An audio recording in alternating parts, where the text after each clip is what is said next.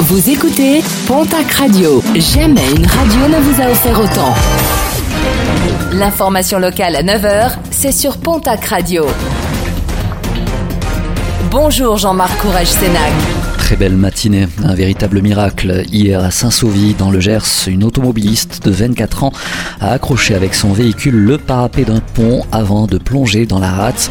Complètement immergée dans le cours d'eau, elle a toutefois réussi à s'extirper de sa voiture avant d'être secourue par les pompiers de Mauvesin et Hoche. Objet, recherche propriétaire. Après une série de cambriolages sur son secteur, la gendarmerie de Riscle a découvert dans différents locaux plus de 400 objets volés.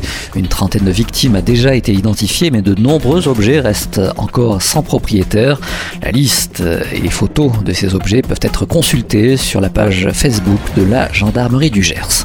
Retour à la normale du côté des urgences de la clinique d'Air-sur-la-Dour, annonce faite hier par les présidents des conseils départementaux des Landes et du Gers.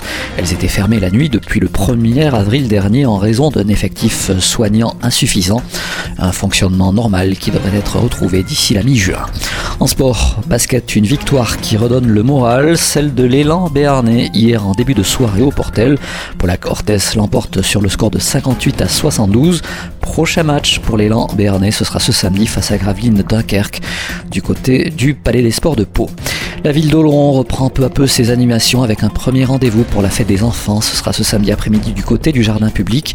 Dédié aux plus jeunes, les animations tourneront autour du thème du gigantisme avec la présence exceptionnelle des quatre géants du carnaval béarnais.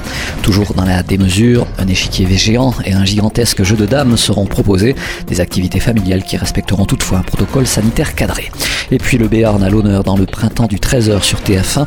Depuis lundi et jusqu'à mercredi, plusieurs reportages sont diffusés dans le JT de Marie-Sophie Lacaro, notamment à propos du pic du Midi d'Osso, des termes de Salis ou bien encore du Béarn médiéval. Depuis le début de l'année, c'est le 22e sujet que la presse nationale ou internationale consacre au Béarn.